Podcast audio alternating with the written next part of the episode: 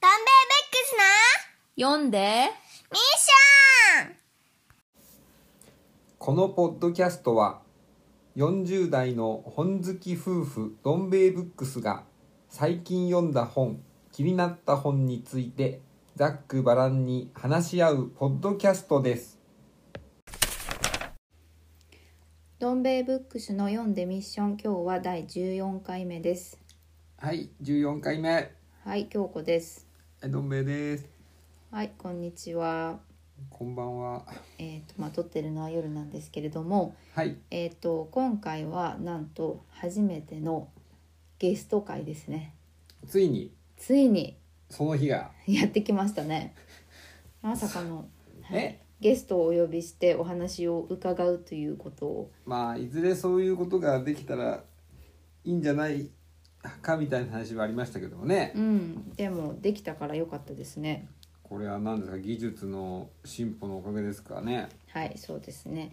えっ、と今日は、えーポッドキャスト「キリバリマメコのあちこちダイアリー」というポッドキャストをされているおなじみのはいホストのキリバリマメコさんとはいアシスタントのゆうせんさんにはいゲストとしてお越しいただきました。そうですね、うん、それでえっ、と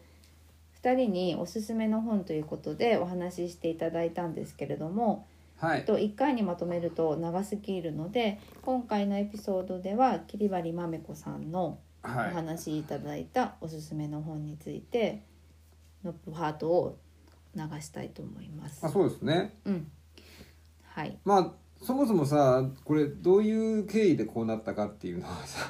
うん、そうですね。あ、ええっ、と桐張まめこさんとゆうせんさんははい私たちがまあ以前よく出ていた一箱古本市っていう、忍ばずのうん、忍ばずブックストリート東京のはい屋根線っていうところでそそうですの辺りねでやられてる「一箱古本市」ってイベントがあるんですけど、はいえー、とそれに出ていた関係でお互いあの本のバザーというかねそういうのにイベントに出ていた中で知り合いになったっていうまあそれもなんとなくっていうそうなんとなくねそんなすごい付き合いがあったわけじゃないけど 知り合いになって、ええまあ、SN 上とかでゆるくつながってたまあそうですよおね友達なんですけど。えええー、と最近ポッドキャスト始められたっていうことで、まあちょっとねうんあのーそうですよ仲間意識がうんまあ違うかそうそうまあ仲間意識もだしなんあか YouTube とかもされてるので、あそうですうね、ん、なんかやっぱりこういうのってやってるとどうやって機材ともっかとどうやってやってるんですかともっかとメディアミックス展開されてますよそうそうねいろいろなんか聞いたりしてるうちに先端走ってますよ、そうでえっ、と桐割まめこさんのポッドキャストではいあの Zoom を使いたいっていう、あなんかありましたねね、エ会ピがソードがあって。あやりたいけど、うんあの相手がいないからそうそう家庭内でやるっていうよくわかんないことになっちゃったみたいそうそう、ズームっていうのは皆さんもご存知だと思うんですけど、ななんか最近ねはい、えっ、と会議アプリという会議アプリ会議をすうるんみたいのこうにも使えるよみたいな、うん、オンライン会議をするいやもともとはそうですよあそうなんだオンラインで会議をするためのツールで、あまあ、最大100人とか、あうんうん、すごいねそういう風な感じでテクノロジー、えーとオンラインでつないで会議を行えるっていうツールなんですけど、はい、まあ、あのコロナウイルスの関係で自粛生活が始まってなかなか会えないんですけどはいオンラインだと飲み会できるよみたいな感じでなんかやってるらしいっていうことでねね世すごく間ではこの Zoom というツールを使ってオンラインで会うっていうのがめちゃくちゃまあ流行ってるというちょっとなんかいろんなね芸人さんとかもそうそやってたりう芸能人の方とかもねそそうれいうの時流に乗って我々もっていうねそなんとかがすなる、なんとかをみたいうまあ ね、な。え？うん、うん。でもともとあのポッドキャストをされている人たちの中では Zoom でお話しして、そのインタビューを音声で起こしてポッドキャストであのインタビューとして配信するっていうのをされている方は結構いて、あ、そうなの。うん、なので私もポッドキャストでっていうことではないんですけど、まあ、コロナウイルスのこれになる前にも何回か使ったことはあったんですけど、うん。うん、でもそんななんかリアルで知ってる人とその会えないから会うツールっていう風になったのは本当にこのコロナウイルスになってからですよね。コロナの影響でそうあそうですかそうそうそうでまあまめこさんとゆうせんさんは同じ家の中でなんかね2人でズームやってみるとハウリングしてすごい大変だったような話をされててなんか昔の子供のトランシーバー遊びみたいなもんだなそうそうえでまあちょっとでもうちでもねありましたよね同じ家のあ中やっでたなそうそうなんかふわーんってなっちゃうんだうよ、んこう他のそうそううんテレビ電話系のアプリでやるとめちゃくちゃハウリングうん、しすて、ごいね、うん、うん、ありましたでまあとにかくやってみたいっていうので私もなんか気軽にじゃあやりませんかみたいな感じええで、えまあ、声かけましてえ、はいはでい一回ちょっとズーム飲み流行りのやったね、うんあれすんげえ長時間だったあれそうそうそうあれ何なんかねもう何何時時間か間45時間やったんじゃないそうなんですよ夜中までそううんそれでまあ次回は一緒にポッドキャスト撮りましょうみたいな話になってですねあそういう話になってはいでこのようなうん形にはいはいじゃあ今日は前半の、えー、と桐張まめこさんからのおすすめ本というパートをお送りします、では皆さん楽しみにはいじゃあ今日ははい本来ならば、はいあれですよね一箱古本市があ、そうで開す。で催されてるなるほあど。そうかそうなんだ、そうですよそうそう私たちがどん兵衛さんとお会いした、どん兵衛さんたちと初めてお会いしたと思われるのも、不忍ばずの、そうですねはい、一箱古本市だったかなって。あそうかねゆうせんさんっていつ東京に来たんですかえっとね、2009年です。あ一緒だ私とあ、あそうなんですか。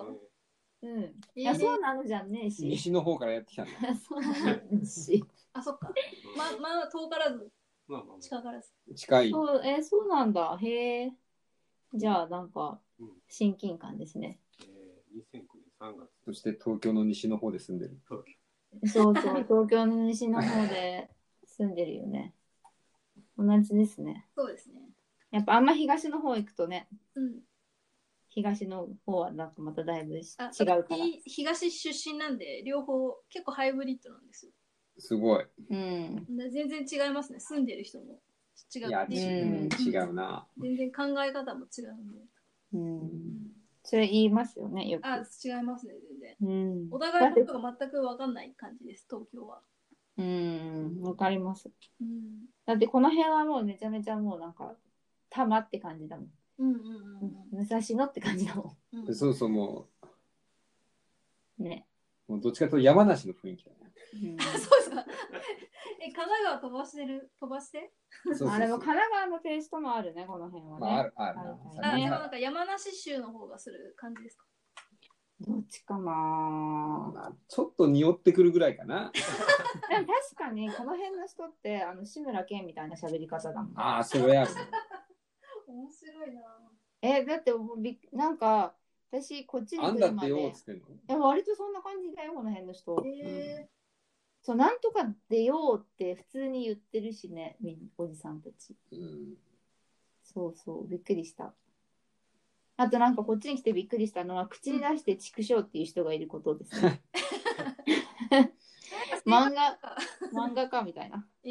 えー、あ早速本を紹介していただきましょういか。やー楽しみですねめっちゃ楽しみ。わかりました本当に。人に勧めてもらうの楽しみだもんね。はいじゃあ、はい。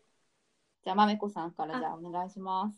えっ、と、じゃあ、桐張まめこと申します。よろしくお願いします。よろしくお願いします。えー、人に本を勧めたことがないので、え、 ないです一。回ぐらいはあるんじゃないですか、そんな。ないです、ないです。ないんだ。ないですね。そう好きな本はたくさん、まあ、あるっちゃあるんですけどあんまりこういう機会ってないからなんですけど、はいどうしましょうか、えーとですね私はなんかあの個人的に好きな本のジャンルっていうのがあってはい。はいえーと日記、うんうんうんう日ん。記が好きなんですよ日記。はいうんうんあの前どん兵衛ブックスさんのポッドキャストでも出た石川達三はいはい。の「えーうん流れる日々」だっけああなんかあるね、はい流れる日々。明かされる日あだ。流される日々です。流される日々はい、はい。はい、なんかそういう日記とか作家の日記とかうんそういう文筆じゃない人もいろいろ書いてるのは結構あってそれを一時期ちょっと集めてるっていうか、あんまり、へーはい、小説とかよりどっちかっていうとエッセイとか日記とかの方が好きだったんで、でまあ、その日記形式っていうのが面白いものが自分の中で多くてそれで結構集めるようにはなったんですけどうん相当あるのかな相当あるじゃないですありかあの古本で言うとそういう有名人の日記もあるけどうんえー、と古本で言うと普通の素人の人が普通にノートっていうかあー書いた日記を古本として売ってる場合もあってえそれ本じゃなくてただの日記ってことあですそうよねですそうですうん日記としてでも大体なんか1月数日しか書いてなくて終わりみたいなみんな同じだねそうですねそれなんかあの新潮新潮文庫のあそうですね今で言うとマイブックみたいなうんみたいなそうそうほとんど真っ白みたいなうんははいい、うんそうそれでですねなんかまあ最近ちょっとこれはちょっと前置き語長くなっちゃうんですけどやっぱなんはかいこんなご時世なんで、い、ろんなことがこう起こってやっぱ日記とかつけとくのって私は結構なんか面白いかなって思って、うんうまあん記録として、うんそうですねそれでえっ、と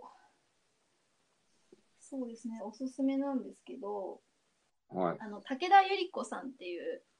うん、うんはい、肩書きはなんなんなんなんだろなんうエだッセイスト小説かいや小説は書いてないんで。あ書いてないのか、大順の嫁っていうそうです武田大臣富士日記の人です。そうです「富士日記」っていう三冠ものの中央公論今新社昔は中央,、うん中央公論社から出てた「富士日記」っていう日記が有名なんですけどあといろいろエッセイがあって、ありますね、はいうんうん。まあ、それで結構今でも人気なんですけど、人気よな、はい、それちょっと読んだことあある気本が当ですかうん。はい。そうなんですよ。なんかあの私は結構その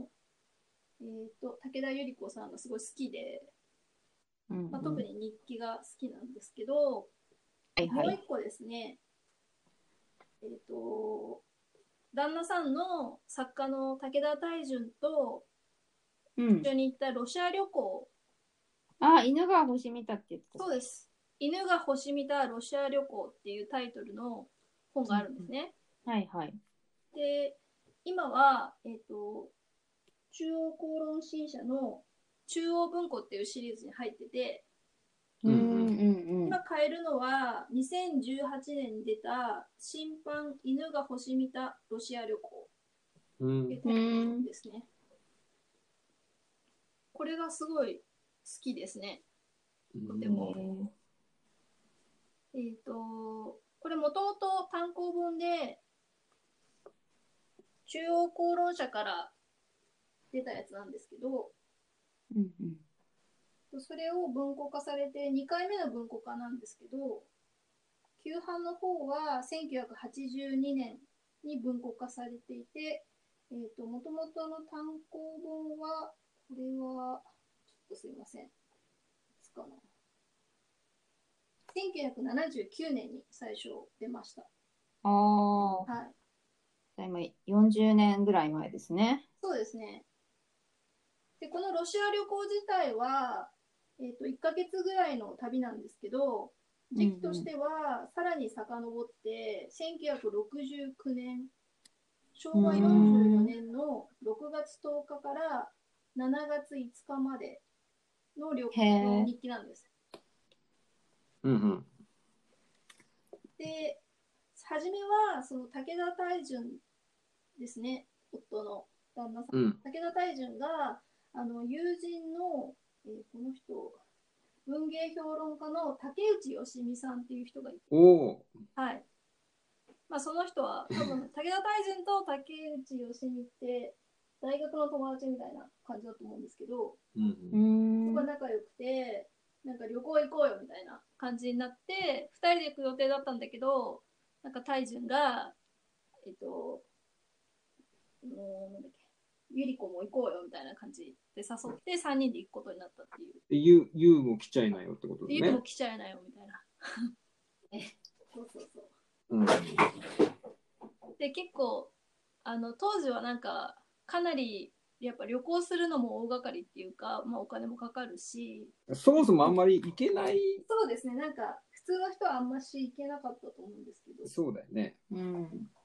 まあ、1ヶ月間で2週1週間ぐらいとかは横浜からそのソ連ロシアまで船で行ってるんですよね。あ、船なんだ。そうですよね最初はそうですはい飛行機じゃないんです、だから船の中の日記プラス、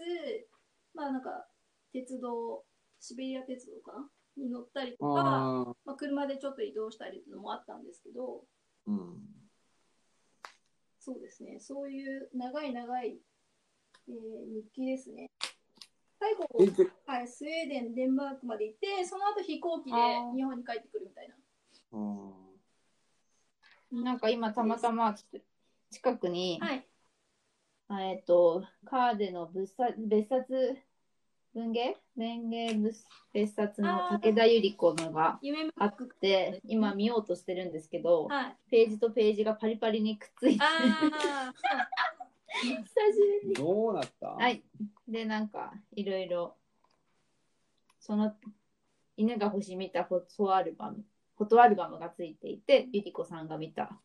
ロシアの風景ですねあ、そうですね、なんか文中にあるんですけど、結構バシバシ写真撮ってて、うん撮ってんな。うんなんかこれ今でいうインスタのフィルターかけたみたいなぼやーってした感じになって逆にいい感じの写真がいっ逆ぱいにで映すね。えてる感じで。ねへーもうでも確かにでも今旅行とかも外国なんて今度いつ行けるのかわからないっていう状況だ からそうですね。ねこういうの見るとすごいか。あなんていうんです当時の人の気持ちになれるというか、そうですね。うん、同じぐらい外国が遠くなったからうんうんうんうん。なかなかね。そのさ、富士に、富士は家、いその、さロシアの旅行はさ、はいなんか目的があったのいや、ただ、そうです。なんか、あの外国の旅行に行きたいっていうぐらいの、あ、感本じ当だっにたそうみたいいですう、物見遊山的あな、そうですね。最初は、だから、タイジュンと、うん竹う内ん、男同士で。行こうよ、みたいなあ感じだったけど、3人で行くことになって、だからなんか、えっ、と、竹内よしみが最初、なんかいい旅行会社のツアーがあるから、それあ行こうよーみたいな感じでツアー組んで行ったんですよ。うんうだんから日記の最初もそのツアーに参加した10人ぐらいのグループうんうんなんかねそのツアーのタイトルもついてましたけどねちょっと忘れちゃっああ、ツアーなんだたね。そうですそううでんすで添乗員の人がいてで横浜の港でじゃあ今からみんなで旅行に行くから自己紹介しちゃいましょうなんて言ってちょっとオフ会みたいな感じで、うんうんうん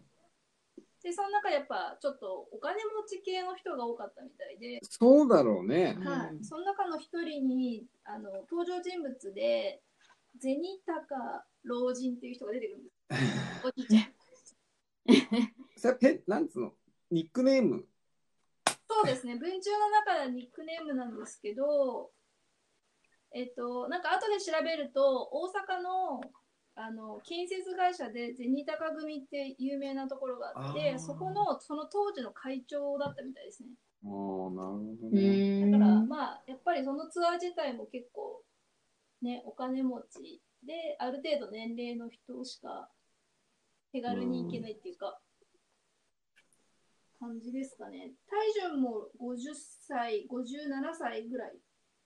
竹内義うんも59歳で、武田頼子が44歳かなぐらいの年だったんで、うんそういうツアーを横浜から出港して船でまずは旅をするみたいな感じなんですけど、うんううんん、そうそれであの武田百合子の日記の特徴としては、はいははいい。なんか武田百合子ってもともとその文章を書いたりとか小説を書くってとかそういうのって自分からやってたわけじゃなくってうんうん旦那さんの武田大順に書いてみろってすごいなんか押されて書いた人なんでなんかけしかけられたみたいそうだなんでね。すへーだから富士日記もなんか、えっと、富士日記って富士の麓にある別荘と、えっと、東京の赤坂の自宅を往復して半分ずつぐらい暮らす話なんですけど、うん。でそれもお前が記録しろみたいな感じでタイジュンが言 ってでそんなに乗り気ではないけどまあなんか何もなか何もない日は別に何も書かなくていいんだみたいななんか食ったものと買ったものを書いときゃいいんだとか言われて書いたんですけど、なんかそれが普通に面白くてただ本当にビール2本買って魚焼いて食べたとかそういう日もあるんですけど。うん。なんかそれがまたこう船の中しかも外国に行く船の中の話なんでちょっとなんか非日常なところもあってあこーうでも淡々としてるんですよねあんまりこう感情的じゃないっていうかあー。うんうんうんだからなんかこう私は今の気分としてはすごい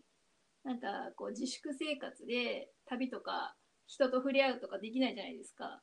でそういそううねはい、なんか旅みたいな気分とでもともとそう日記とか記録とかがすごい好きだから、まあ、そういうの強い文章っていうかそういうの両方味わえるのが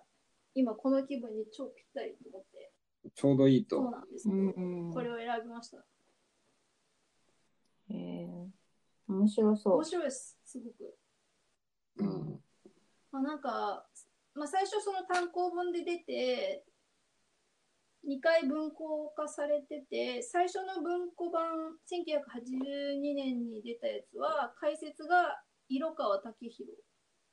あうんうんうんですね。うん。で今手元にある、まあ、今普通に本屋さんで買えるやつは新版なんですけど同じ中古文庫で、えっと解説がその旧版の時の色川武宏プラス、えっと新版の方の文庫がこれはこの人なんていうのすいませんえっと安倍公彦さんっていうなんかイギリスあ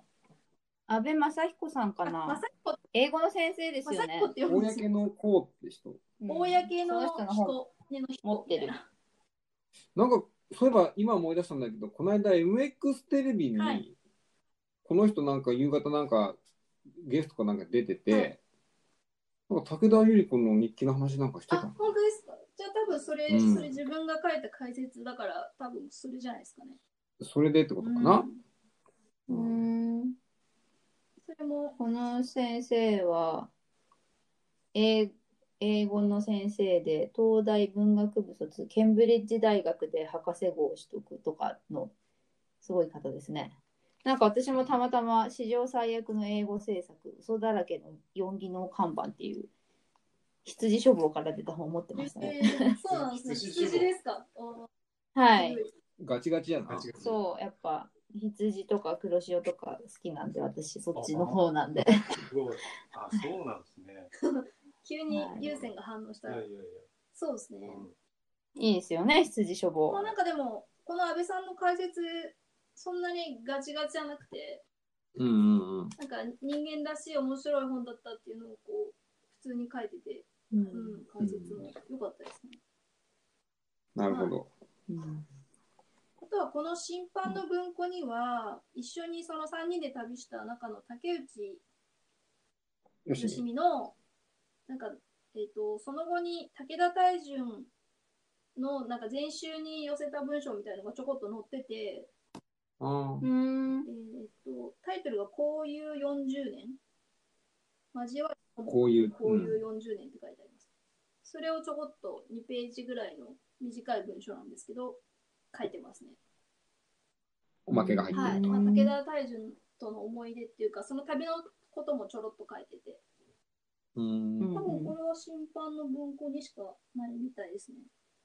そうなんですよ。かなえーでもなんか、ね、こういう淡々とした感じの毎日のこと書いてるのっていいですよね。あんまり考えないでも読めるし、そうなんですよね。こうなんかでもセラピー効果ありますよね。こういう本って。そうですね。なんかやっぱあと忘れちゃうっていうか流れていくんで本当に日々、ううんん、だからなんか残しておくのはいいかなと思って。そうですでね。さっき最初に、えっと、石川達郎の日記の名前う一ん回ぐらい言い直したんですけど、全部間違えてて。あるある。そうそうそれこそ、えー、とタイトルが「流れゆく日々」でした。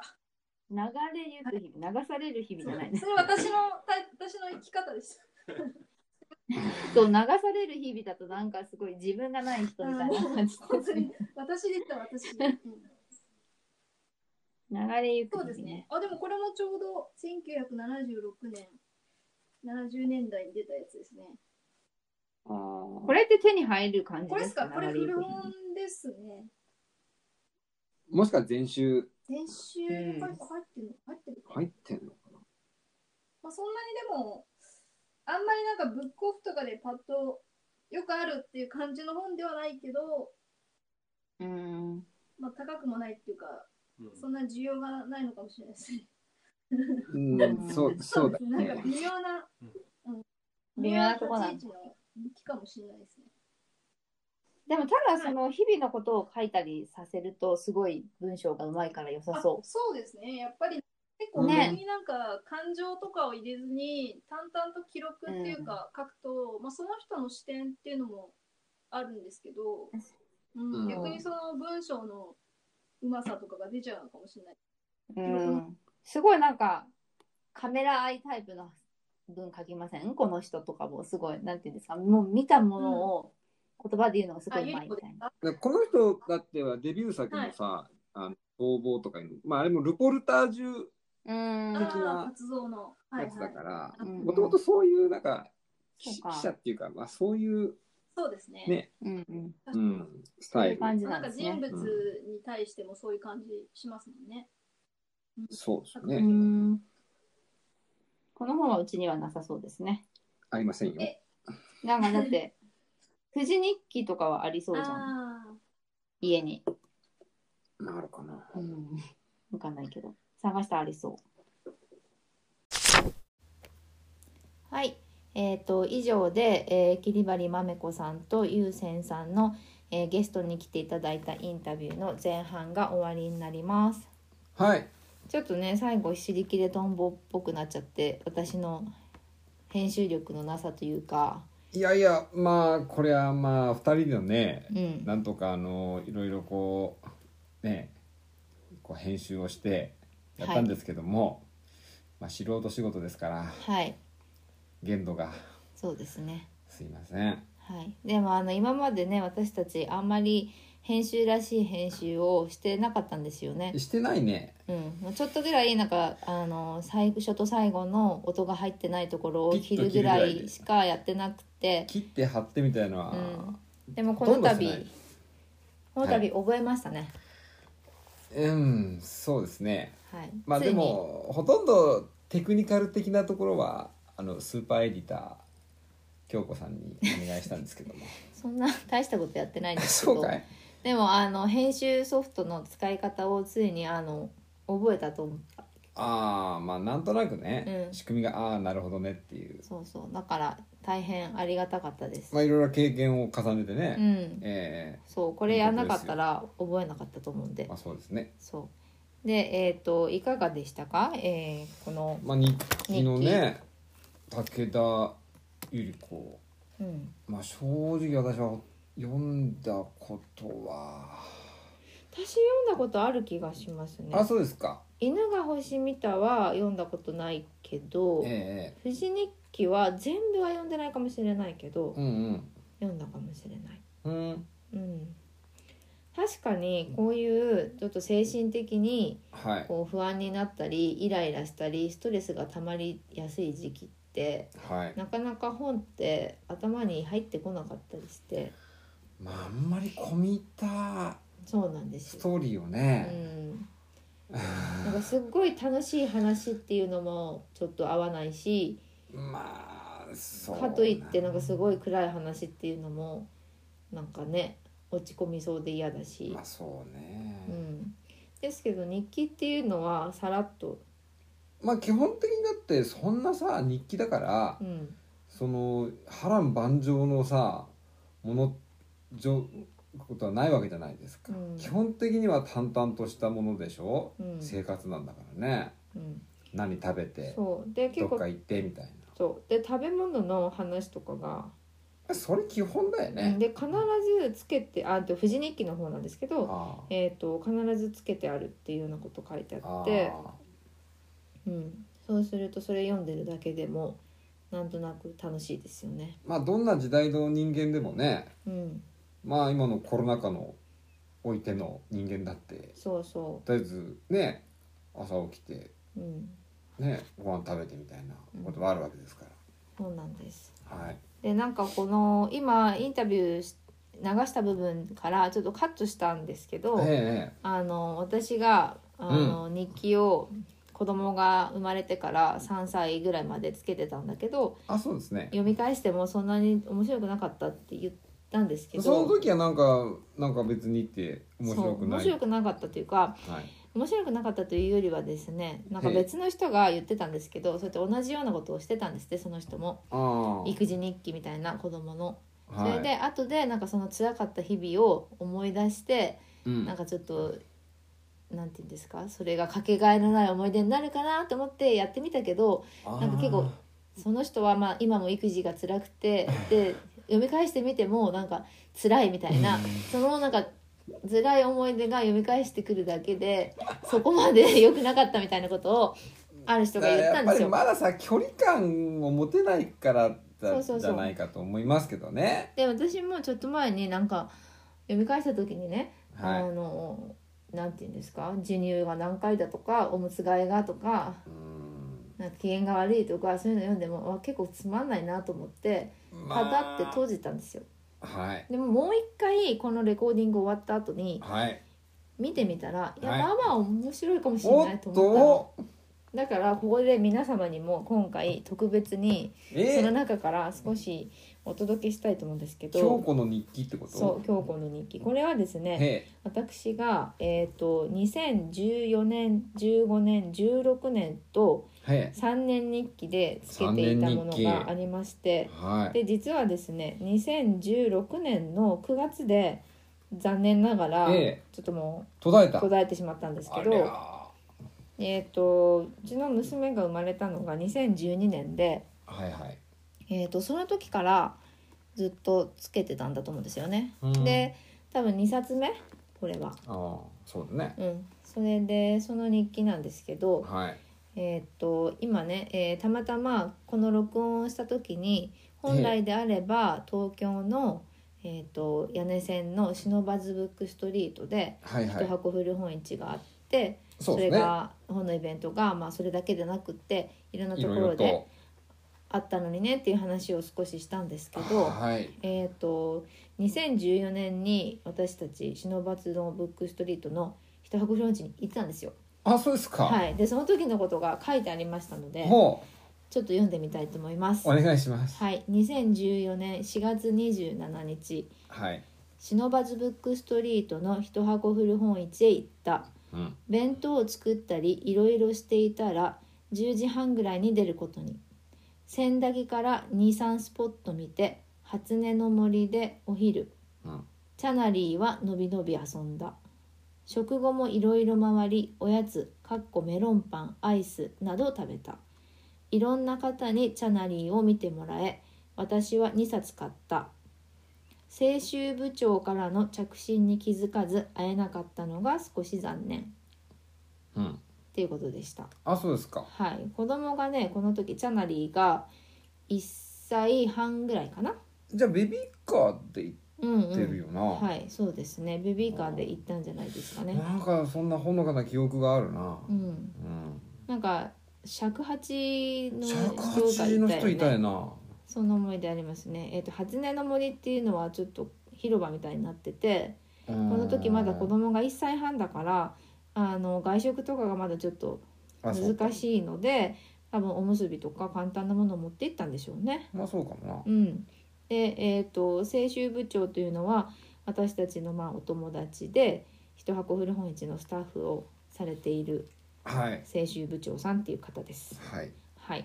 でこれが2014年の日記なんですけれども、へ2015年のえへ日記えはいはいじゃあ次いきます今度はですね、はい2015年の5月3日にもえー、と忍ばずの一箱古本市に私たち行ってるんですあね行ったんですね行ってましたはいえー、2015年5月3日憲法記念日うん朝は7時頃には起きいろいろ支度をして忍ばずの一箱へはい。チャナリーはバスで寝てしまい着く直前に起きたいくつかスポットを回り青春部にも会い赤ちゃんを抱っこしたり本も何冊か買ってよかった、うん夜は冷やし中華とお惣菜ワインで家飲みあ、そうですか。 はい。えっとなんか繋がってんじゃないかそう青春部さんっていうのは、えっと2014年は部長さんってあの女性なんですけどあ副部長さんっていうのと、まあ、一応カップルであ、はい。 2014年にはあの影も形もなかったんですがえ1年後にはお子さんが生まれて、はいその赤ちゃんに初めて会って抱っこさせてもらったようですね。あ、その年に。そうそうあー次の年にね、なるほどね。うん、2015年ですね。うん、なんかつながりがあるな。はい、で2016年はですね、ええゴールデンウィークはちょはいっと帰省をしていたようで、なるほ一ど。箱古本市には行かなかったんですね。うんなので、はいえー、と2015年のあごめんなさい2016年の私の誕生日の日の日記がありますのでほちょっとこれを読んでみたいと思います。これはもい5月なんですけど、う。はい。えー2016年5月7日はい。なんと私の38歳の誕生日だけど土曜出勤はい。泣くチャナリーをどん兵衛に託して出勤嬉しいあ弁当も作ってくれた車内がものすごく暑くどん兵衛の入れてくれた熱いお茶がつらかったかっこ笑い夜はケンタッキーとケーキを買ってくれてパーティーあ、そうですか。はいっていうことだったみたいあ、でそうですすか。この、うん、えええーっ、と私の仕事は2016年は私フルタイムで働き出した1年目だったんですけど、うんうん。その前の年から働いてたんだけど、はい2016年にフルタイムになっあ、切り替わった。たんですね。はい。で子供も、えー、と認定こども園っていうところに行っていたのであ、あ。えー、と幼稚園型の園だったんですね。まあ、そうだよなう。ん、でこの2016年から幼稚園の年少さんうん。っていう。風になったので、はい。その前の年はしていたお昼寝をなくなっちゃったんですよね。あだからその時はなんかもう本当に辛くて昼寝がないからあ。うんうん。夕方子供を迎えに行くともう子供はすんごい機嫌が悪くて大体そのまま寝ちゃってとかすごいしんどかった時なんですね。で、ねこの時土曜出勤で土曜日はどん兵衛さんが家にいて私は仕事に行くっていうめちゃくちゃ身軽なのよね仕事だけは行 けいいから仕事身だけ行け一ばいいかつでら行くからうんう。ん自分だけだからあ、そうですか。だから子供は「ママ行かないで」みたいな感じ で泣いてたみたいなんだけど行かないで行くなってんの私は嬉しいみたいな ああ。まあね。うん、で今は全然そんなことなくってえ別に「ママ行ってらっしゃい」みたいな感じえ。でまあ、寝てる時もあるけどな。でパパとリカちゃんして遊ぶからいいリよみたいカなちゃん。はい、リカちゃん遊び地獄が待ってるよな。うん、うん。そうでしたね、はいまあちょっと今回見直してみてはい。特に2014年ね子供が1歳半でまだ働いてない時の日記とか見ると、ええなんか「クリミナルマインドを見た」って書いてある日がちょいちょいあってですねあの例のドラマそう。素敵な。そう、うんあーなんか子供が小さい時は昼寝の時間にクリミナルマインドを見てたんだ私と思ってえ、子供寝かせて見てたってこと。多分そうじゃないああ、まあ、とても子供には見せられないようなな。そうそうそうなんか0歳ぐらいの時はそういわかんねうやつ平気で見てたんだけど、ええだんだんなんかそういうのに子供 が怖いドラマとかに目が釘付けになることがあってあこれはいかんと思って、まあ。シーンもそうだけど、あの音楽とかもうんうな。ん、そうなんですどこどこどこどこ。はい、えうんということで日記結構面白いなっていうことが分かったのであ、再発見。うん、また書いてみようかな。おっと。うん、じゃあまた三連日記をそうですね。ねいいかもしれない。書店に行って、はい。どん兵衛さんいかがですか。おうつ日記は書いたことないねうん、うんうんまあでもあるよねあのやっぱりその日記書いてるっていうそらせあらさまめこさんもさ言ったけどその作家ねうん、日記書く系の人とさやっぱ書かない系の人いてうん、やっぱり書く系の人のがやっぱりなんかこうなんつうんですかねこうやっぱりこう親近感を覚えるっていうかこうなんかこうよりなんか人間臭い感じがうん、うん、あってなんかひ人人他人じゃないみたいうんまあそういう何食べたとかどこどこ行ったなみたそうそういそうそなうなんか何見たとかうんうんいうのでね、まあ、典型的なのがほらこの間亡くなっちゃった坪内雄三さんなんうんうて、んずっとそういうのを、まあ、本の雑誌ねではずっとそのやってたし、うんうまあん日記とかその日誌ってタイトルつくものだけど今見たら7冊も本出てて。へえやっぱ日記書く系の人だからやっぱやっぱなんかこうねなんか、なんかこうねひ他人じゃないみたいなうんうんうんに思わせるようなスタイルの人っていうそうですね感じありますよね。ううんんね私なんか自分の書く文章ってすごい下手下手って思ってたけどえなんか意外と日記の文はそこまで下手じゃないんじゃないかって今日思ったりしてえ、じゃあこれ後年これね誰か再評価ダメダメダメダメダメえダメダメ古本屋に売っちゃダメだよこれ ダメダメいろいろいやいや売りませんよ売りませんよえちょっとブーブブーーいろいろ内容もあるとはいブーブーブーあーダちょっメとですえ公に公にできないはいもう機密事項がはいさまざまな、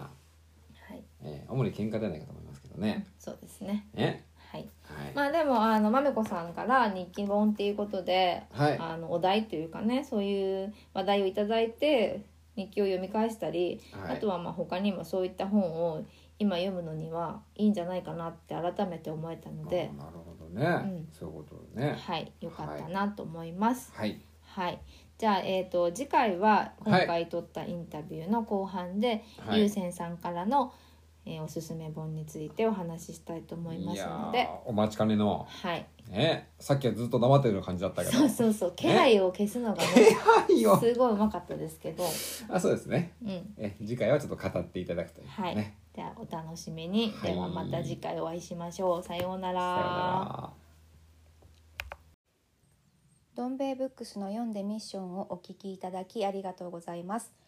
えー感想やフィードバックがありましたらツイッターのアットマーク読んでミッションまでよろしくお願いしますまたアンカーのアプリからお聞きの方はメッセージボタンからボイスメッセージを送ることもできますのでよろしくお願いします